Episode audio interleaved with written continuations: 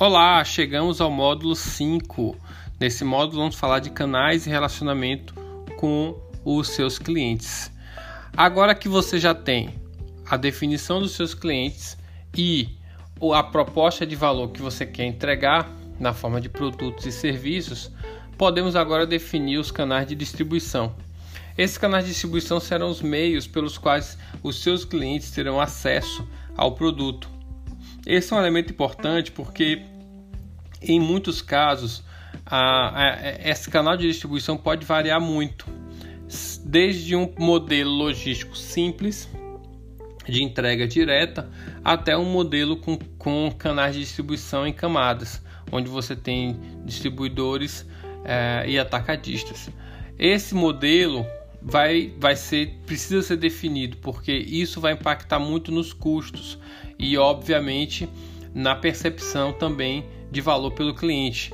O cliente muitas vezes ele não está preocupado apenas com os benefícios do seu produto, mas ele também espera ser atendido no prazo correto.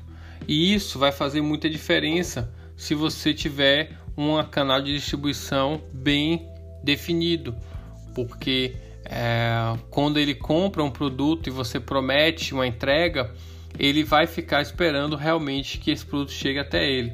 E óbvio que ele precisa chegar na qualidade certa, na quantidade certa, no preço certo e no prazo correto. Então, tudo isso precisa ser verificado antes de você é, definir outras partes do Canvas.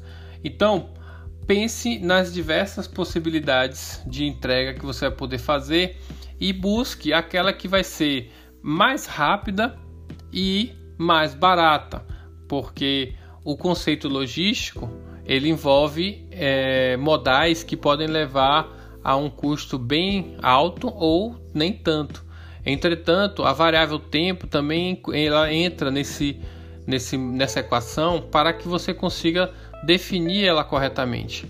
Então, olhando ao que o seu cliente espera e o que o mercado trabalha, tente achar o ponto certo de tempo e custo para essa variável. Porque se você gastar muito, provavelmente você não vai ter fôlego para investir, para, ter seu retorno financeiro, nem tampouco vai ter fôlego para competir com outras empresas que talvez tenham preços melhores. E isso pode ser um impacto significativo na, na sua competitividade.